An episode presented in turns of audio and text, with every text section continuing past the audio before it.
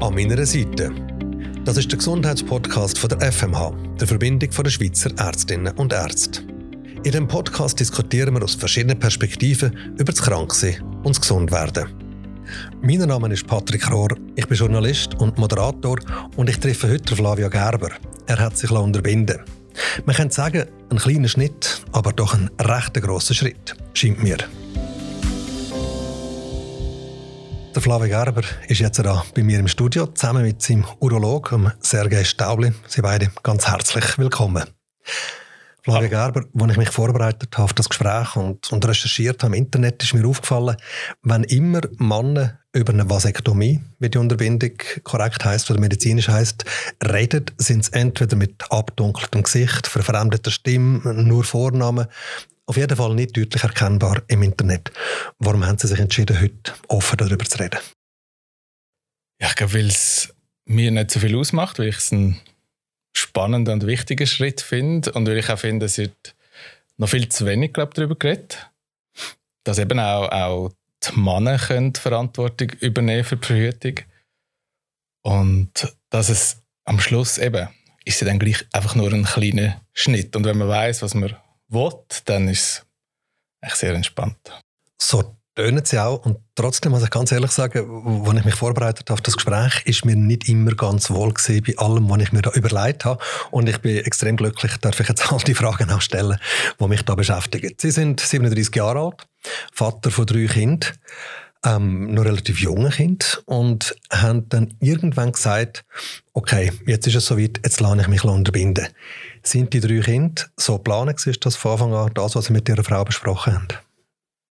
Ja, lustigerweise ist meine Frau mit zwei Schwestern aufgewachsen und ich mit zwei Brüdern. Also wir haben beide auch so die Dreier-Konstellation gehabt.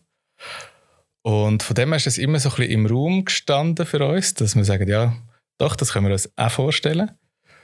Und wir haben natürlich nach jedem Kind diskutiert und wenn wir wirklich nochmal und nach dem zweiten Kind ein bisschen ausgiebiger diskutiert. Ähm, und dann gefunden, mal doch, drei, das passt, aber nachher ist auch ganz klar fertig. Wie haben Sie denn bis und mit diesen drei Kindern verhütet? Also ganz am Anfang hat äh, die Frau Pille genommen. Mhm. Ähm, ja, aber sie hat sie relativ schlecht vertreibt. So. Und dann haben wir zwischen den Kindern ist, ist es mit Kondom gewesen. Und jetzt nicht mehr. Jetzt haben Sie quasi die volle Verantwortung für das übernommen. Ist das ein Prozess gewesen, auch eine Diskussion mit Ihrer Frau, oder ist für Sie von Anfang an klar gewesen, mal, ich werde einen Schritt machen? Also gesagt habe ich immer, ja, ja, das ist für mich klar so. Ähm, aber natürlich ist es ein Prozess. Ich glaube, es ist nie, nie einfach so easy, wenn man weiß, okay, es ist so etwas Definitives und man geht dann und äh, ja, es, von dem her, wir, haben, wir sind da im Austausch gewesen es ist aber so, dass, dass doch eben gewisse im Umfeld, in meinem Umfeld haben das gemacht. Dort habe ich natürlich dann schon Fragen gestellt und mich informiert. Unter anderem zum Beispiel mein Vater, der hat, der hat das auch gemacht. Und es ist lustig, ich habe gerade jetzt, als ich äh, über das Wochenende mit ihm diskutiert habe, nochmal, hat er eben gesagt, dass er früher, also das ist ja vor 30, 40 Jahren genau, so. ja. äh, her, ist, äh, dort hat hat er noch viel mehr dafür müssen kämpfen und argumentieren, dass er das jetzt machen will. Warum? Einfach scheinbar, weil er ist noch jünger war als ich. Mhm. Er hat äh, mit 20 oder 21 das erste Kind gehabt und dann eben nach mir nochmal zwei. Aber er ist eigentlich mit 26, also eigentlich fast zehn Jahre vor mir, hat er gesagt, ich will nicht mehr, es ist fertig. Mhm. Und hat, glaube dort noch viel mehr müssen argumentieren, dass er, dass, dass er ja, den Schritt gehen will. Und dass, dass man ihm dann wie noch mehr scheinbar gesagt hat, hey, aber das ist definitiv und es gibt keinen Weg mehr zurück. Das heißt dass Sie das auch erlebt haben? Hat es auch Leute gegeben, die mit Unverständnis reagiert haben? Nein, gar nicht. Also jetzt in meinem Umfeld ist es eher Leute, die sich das auch nicht vorstellen können, die sagen, uh, was heißt das genau? Und mhm. uh, da rumschnibbeln und dann kann ich nie mehr Sex haben oder was auch immer, ich bin kein richtiger Mann mehr. Ähm, aber nicht, dass es äh, in dem Sinn Unverständnis da gewesen wäre. Das spinnst du eigentlich oder so überhaupt nicht. Das ist eher auch, dann, ich glaube, wenn man so One-to-One -one miteinander redet, dann, dann ist man noch relativ offen. Also dann, dann, dann öffnet man sich irgendwo durch, noch, dass, dass man eben erfährt, ja, nein, ich kann mir das nicht vorstellen. Doch, mhm. würde ich vielleicht auch mal oder so. Aber äh, sonst habe ich gleich immer noch das Gefühl, man redet noch nicht so mega gern und offen darüber. Es ist ja auch, Sie haben das vorher selber gesagt, recht ein endgültiger Schritt. Hat Ihnen das nie Angst gemacht, die Endgültigkeit? Nein, Angst nicht. Ich glaube, es ist einfach prinzipiell die Angst vor dem Arzt, dass man wieder den Schritt macht, zum Arzt zu gehen und nachher wird, ist es ja auch noch, es ist eine kleine Operation so, so wie ich das mitbekommen habe. Ich habe es ja zum Glück nicht anschauen Aber äh, ja, und ich glaube, der, der Schritt, bis, bis man sich dann anmeldet, das ist schon immer, braucht auch für mich immer ein bisschen Überwindung. So. Mhm. Aber ähm, in dem Sinne, nein, die Entscheidung ist, ist, dann, ist klar gewesen. Ich habe sie noch ein bisschen rausgezögert. So. Aber äh, als ich dann, als ich mich wirklich entschieden habe, und dann hat es auch schnell gehen. Mhm. Herr Staubli, können alle Männer so entspannt zu Ihnen und so überzeugt und sagen, mal, ich habe entschieden, ich werde das gerne machen? Nein, das sicher nicht. Ähm, bei vielen spürt man die Anspannung, man spürt, dass das eben ein grosser Schritt ist. Äh, ich spüre häufig, es ist mit Ängsten verbunden, mit, mit Fragen, mit, mit Unklarheit, hat es einen Einfluss auf das Sexualleben, auf die Hormone, äh, auf die Erektion. Und da ist häufig schon noch viel Klärungsbedarf da. Und ich finde es sehr wichtig, vor darüber zu reden und äh, im Machen abholen. Und, und vor allem auch auf den Zahn fühlen, ist es richtig für ihn, äh, möchte er das wirklich? Können wir noch ein paar von diesen Fragen gerade mal klären, die Sie jetzt angesprochen haben. Also es, es, ich sage jetzt als, als Mann, ähm, ich selber habe kein Kind und, und stehe jetzt irgendwie nicht vor der Frage, dass ich das müsste machen und ich bin ganz ehrlich gesagt auch froh, weil also die Idee von ähm, man macht etwas mit der Männlichkeit, Fruchtbarkeit hat ja doch auch mit der Männlichkeit zu tun, ist doch noch recht etwas Fruchts. Also es ist also so, man ist nachher nach dem Eingriff unfruchtbar. Ist das korrekt? Das ist korrekt, ja. ja. Was macht es mit der Sexualität, mit der Lust, mit der, mit der Erektionsfähigkeit? Es hat gar keinen Einfluss. Also auf die Erektion hat es null Einfluss und auch auf die Lust nicht. Ähm, Früher, wo wir angefangen haben mit Vasektomie im 19. Jahrhundert, ist man sogar davon ausgegangen, dass die Lust fördert, weil, weil äh, die Lebensenergie bleibt im Körper. Das war damals der Mythos, gewesen, das ist, das ist nicht so. Aber ich würde eher davon ausgehen, dass, wenn Verhütung eigentlich kein Thema mehr muss sein, dass sogar das Sexualleben entspannter sein und noch lustvoller kann sein, dass man einfach nicht muss an die Verhütung denken Haben Sie das erlebt, Herr Gerber? Total. Also es ist natürlich eben völlig befreit. Man muss wirklich nicht mehr daran denken, ich und meine Frau müssen uns keine Gedanken mehr machen. Mhm. Es ist wirklich klar. Ich glaube, es ist wie das erste Mal nach dem Eingriff ist so, uh, ist das wirklich sicher? Also vor allem für meine Frau ist das ähm, ist die Frage im Raum gewesen. Aber jetzt ist es natürlich mhm. sehr befreiend. Wenn wir vielleicht mit ein paar Mythen aufräumen, Herr Staubli. Samenerguss. Hat man dann einfach noch einen normalen Samenerguss beim Sex? Ja, der Samenerguss ist normal, also der verändert sich nicht. Weder die Konsistenz noch die Menge ist anders. Der einzige kleine Unterschied ist, in dieser Flüssigkeit hat es kein Spermium mit drin. Aber das merkt man nicht. Das ist so wenig vom Volumen her, dass man das gar nicht bemerkt. Wo gehen denn die her, die Spermien? Die bleiben im Hodengewebe, wo die produziert werden. Mhm. Und der Körper tut die vom alleine wieder abbauen. Also da gibt es keinen Stau oder möglicherweise auch eine Infektion, weil das nicht einfach raus kann? Du das nicht, nein. Mhm. Wenn Sie jetzt so ein Gespräch führen, Sie haben jetzt vorher gesagt, da gibt es Vorurteile, es gibt Angst, es gibt wahrscheinlich auch Angst vor einem Eingriff, es ist doch recht ein intimer Eingriff an einem Ort, wo ich mir jetzt selber persönlich nicht unbedingt so gerne würde umschnippeln. Ähm, was kann da alles passieren bei dem Eingriff? Ja, es ist ein sehr sensibler Ort.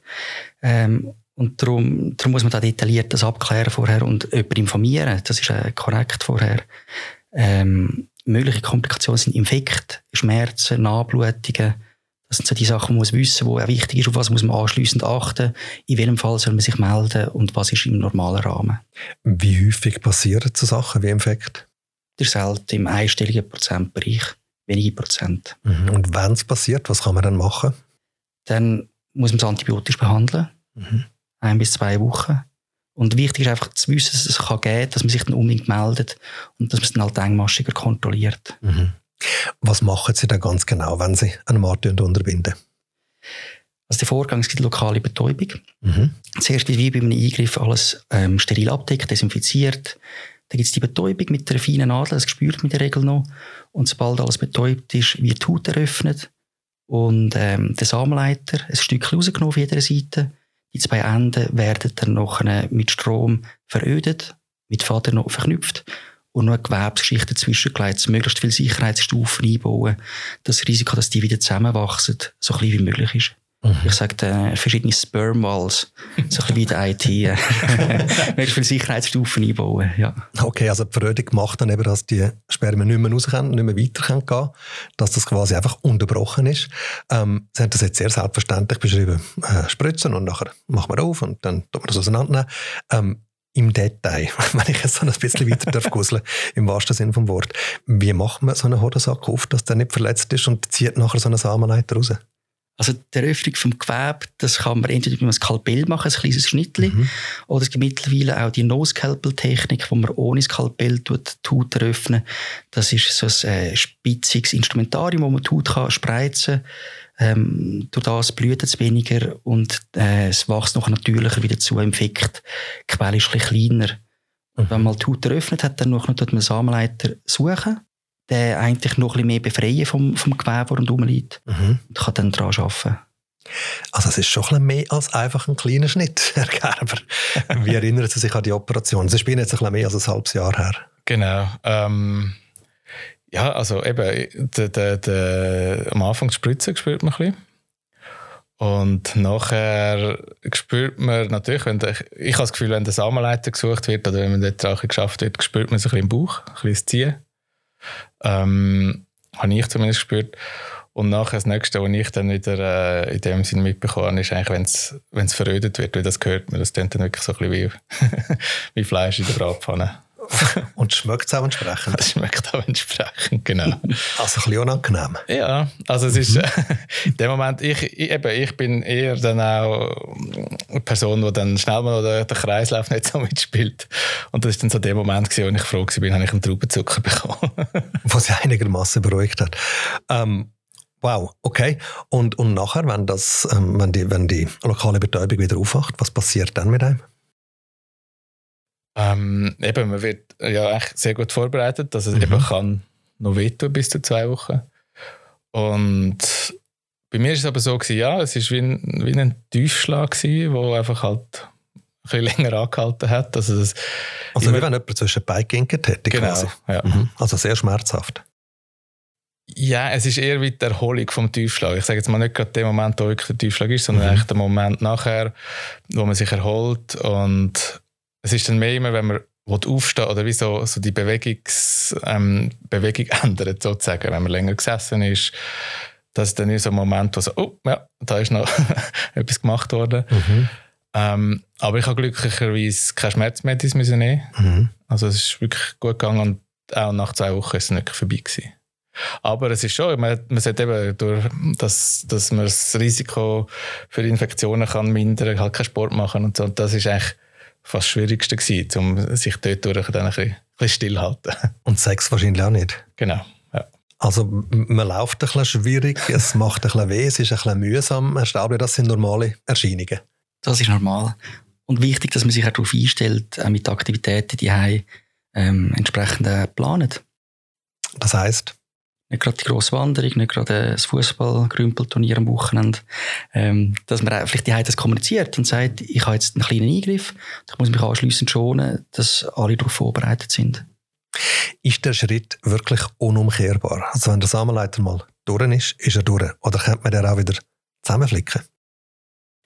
Man kann wieder zusammenflicken. Mhm. Das ist ein, ist ein Eingriff, wo man die wieder zusammenführen kann. Ähm, dort ist mir persönlich wichtig, ich ich erwähne, dass das theoretisch möglich ist, mhm. aber die Ausgangslage soll schon so sein, dass es eigentlich ein definitiver Schritt soll sein und nicht, wenn man schon weiss, vielleicht möchte man gleich mit den Kindern vielleicht nicht das zu machen, weil die Zurückführung ist nicht sicher, dass es nachher wirklich klappt. Und kann da etwas schief gehen bei der Operation?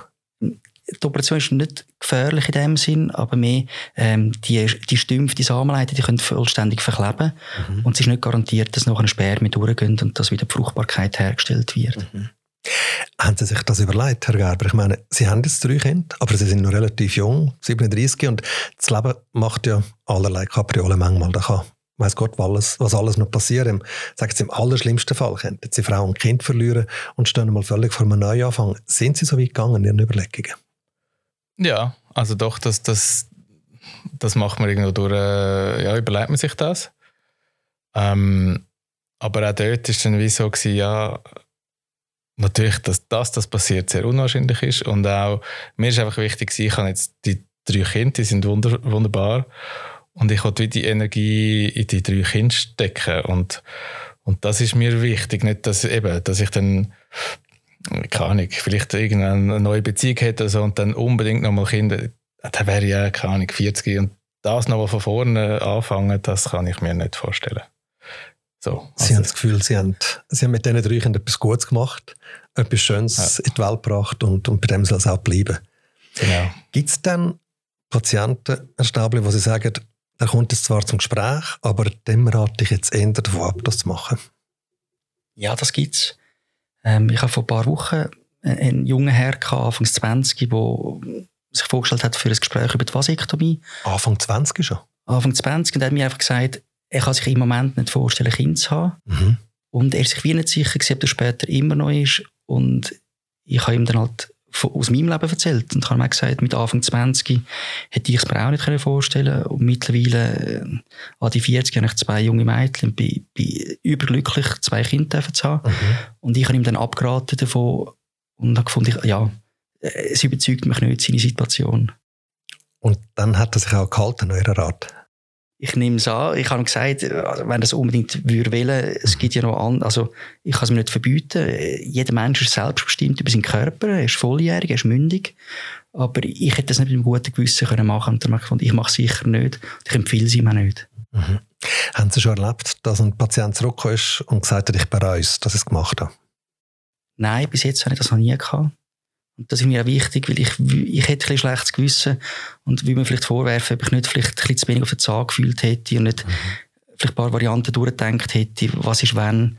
Ähm, darum das Ziel ist schon, wenn es irgendwie geht, das können zu erkennen und dann jemanden zu beraten oder zu begleiten und vielleicht äh, auf eine andere Idee zu bringen. Es gibt ja noch andere Verhütungsmethoden, die auch gut sind, wenn man sich nicht ganz sicher ist. Frau könnte ja auch mehr oder weniger endgültig verhüten. Ist das nie ein Thema gewesen bei Ihnen? Nein. Also es ist, wir haben das wirklich in dem Sinn diskutiert, dass eben sie hat ihren Teil wie beitragen. Mit der Schwangerschaft. Mit der Schwangerschaft, mhm. das ist der grösste Teil. Und auch vorher. Und darum ist es für mich wirklich klar gewesen, dass ich auch einen Teil beitragen will. Und so, wie ich das auch gehört habe, ist es auch viel der kleiner Eingriff. Also eben, es ist so vom Gefühl her. Und dann ist es für mich eigentlich keine Frage gewesen, dass ich jetzt den, den Teil mache, weil ihr Körper hat schon sehr viel mitgemacht. Können Sie das nachvollziehen, Stabli? Das kann ich sehr wohl nachvollziehen. Ähm, also ich finde auch, also es liegt auch an unserer Verantwortung als Mann, ähm, da unseren Beitrag zu leisten und da etwas auf sich zu nehmen. Darum, ich sehe, wie, also wie schwer das, das für gewissen fällt und habe einen grossen Respekt vor jedem, der sich wagt und den Schritt macht wenn wir gerade schon über die Frauen reden, ich habe den Eindruck in meinem Umfeld, jetzt so ganz persönliches Umfeld, meine Freundinnen, Kolleginnen, die reden viel eher mal, dass sie beim Gynäkologen sind oder ihrer Gynäkologin sind und was sie dort gemacht haben. Ich habe aber in meinem ganzen männlichen Umfeld kaum einen, ich glaube keinen, wo mir jemals erzählt hat, dass er beim Urolog war. Gehen Männer nicht so zum Urolog oder reden sie einfach nicht drüber? Beides. Also wir Männer nicht so zum Urlaub. Wir sind das nicht gewöhnt. Irgendwann im Alter, wenn man ein Problem hat oder äh, halb prügelt wird, um zum Urlaub müssen zu gehen, dann geht man. Als Frau ist man sich gewöhnt, dass man schon zu jungen Jahren regelmäßig zum Check geht, einmal pro Jahr. Und bei uns Männern ist das noch nicht so etabliert. Eine Gesundheitsvorsorge, man sagt, ich, gehe, ich fühle mich gut und trotzdem gar nicht mal mich abklären lassen. Das ist noch nicht so etabliert, leider. Und da finde ich es wichtig, dass man darüber redet und auch aufklärt und die Scham abbaut. Äh, Urologen, das sind in der Regel auch nette Menschen. ich kann es bestätigen, mal zumindest bei dem, was ich jetzt da sehe, so liebhaftig. Es, pass es, passieren keine schlimmen Sachen, auch beim mhm. untersuchenden Gespräch. Es ist zwar intim, ja, aber es ist nicht schlimm. Ich habe das Gefühl, die, die Vorstellungen, was da alles könnte passieren in so einer Sprechstunde, die sind viel grösser, die Ängste, als es wirklich ist. Man sagt ja, nach 50 sollte der Mann zum Urolog und zumindest Prostata abklären. Sie sagen jetzt, ein regelmäßiger Untersuch wäre sinnvoll. Also ab welchem Alter wäre das sinnvoll? Das ist, wie Sie sagen, ab 50 und mhm. vorher bei Beschwerden. Dass ja. sich niederschwellig meldet. Vor allem jetzt auch junge Männer zwischen 20 und 30, wenn man jetzt dort, der häufigste Krebs ist Hodenkrebs. Wenn man es frühzeitig bemerkt, ist das heilbar. Und dort ist ja wichtig, nicht nur, dass man geht, sondern dass man sich selber auch abtastet. Beim Duschen schaut, gibt es da Veränderungen. Und wenn man eine merkt, dann halt sich beim Arzt vorstellt. Gut, da sind wir Männer wahrscheinlich so, dass wir eben denken, das könnte etwas Schlimmes sein und dann gehen wir lieber nicht und zögern es raus. Oder es könnte ein bisschen peinlich sein. Also zum Urolog geht man gerade in jungen Jahren vielleicht, wenn man eine Geschlechtskrankheit hat oder Verdacht auf eine Geschlechtskrankheit. Und wenn man älter ist, weil man vielleicht Erektionsprobleme hat, hat es echt ein bisschen mit dem zu tun, dass man nicht so gerne über einen Urolog redet und nicht so gerne zu ihm geht. Dass es ein bisschen peinlich ist. Absolut. Es, es, ist die Hemmung, es ist der Scham. Es wird mit negativen Sachen behaftet, aber in der Regel tut man es ja lösen. Man sieht mal, es ist gesund oder man sieht jetzt äh, äh die Geschlechtskrankheit tut man heilen, wie geht das an, man klärt auf, wie kann man sich auch künftig vorschützen, wie geht man mit dem Umfeld damit um. Ähm, in der Regel werden dort Lösungen gebracht beim Urolog. Also du begleitet sie tatsächlich ihre Patienten auch, erklären ihnen, wie sie zum Beispiel einen Seitensprung, wo möglicherweise die Geschlechtskrankheit mit sich gezogen hat, daheim können klären ähm, ja, vorwiegend schon aus medizinischer Sicht. Also dort mhm. geht es wieder darum, zu schauen, wer ist involviert war, wer braucht vielleicht auch einen Test, wer braucht auch eine Antibiotikatherapie. Das ist wichtig, dass es eine Partnertherapie gibt. Mhm. Und ja, und damals geht es darum, wie soll ich das der Frau erklären, ähm, wie mache ich das? Und dort stehe ich auch gerne zur Seite, wenn es jetzt nicht mein Hauptgebiet ist, mhm. ähm, in der Partnerschaft zu unterstützen, aber das darf auch Raum haben und Platz. Und wenn ältere Männer zu ihnen kommen, eben zum Beispiel mit Blasenproblemen oder Erektionsproblemen, kann denen in jedem Fall geholfen werden, wenn man den Schritt einmal gemacht hat. Häufig hilft es schon mal darüber zu reden. Mhm. Für viele, die, kommen, die warten sehr lang und haben äh, Angst, überhaupt mal zu kommen. Und es ist schon mal gut, wenn man darüber reden kann. Und dann kann man anfangen, gewisse schlimmere Krankheiten auszuschliessen. Das hilft auch schon mal, dass man sieht, es ist jetzt vielleicht Erektionsstörung, aber es ist nichts Schlimmeres dahinter. Und dann kann man das unterstützen in der Regel. Flavia Gerber, ein halbes Jahr, über ein halbes Jahr später, haben Sie noch irgendwie einen Moment, wo Sie daran denken, zurückdenken, wie es vorher war und dass jetzt etwas anderes ist? Oder ist das völlig aus Ihrem Leben verschwunden? Also der Eingriff an und für sich ist natürlich im Moment total verschwunden, weil mhm. ich habe null Beschwerden, keine Schmerzen, nichts.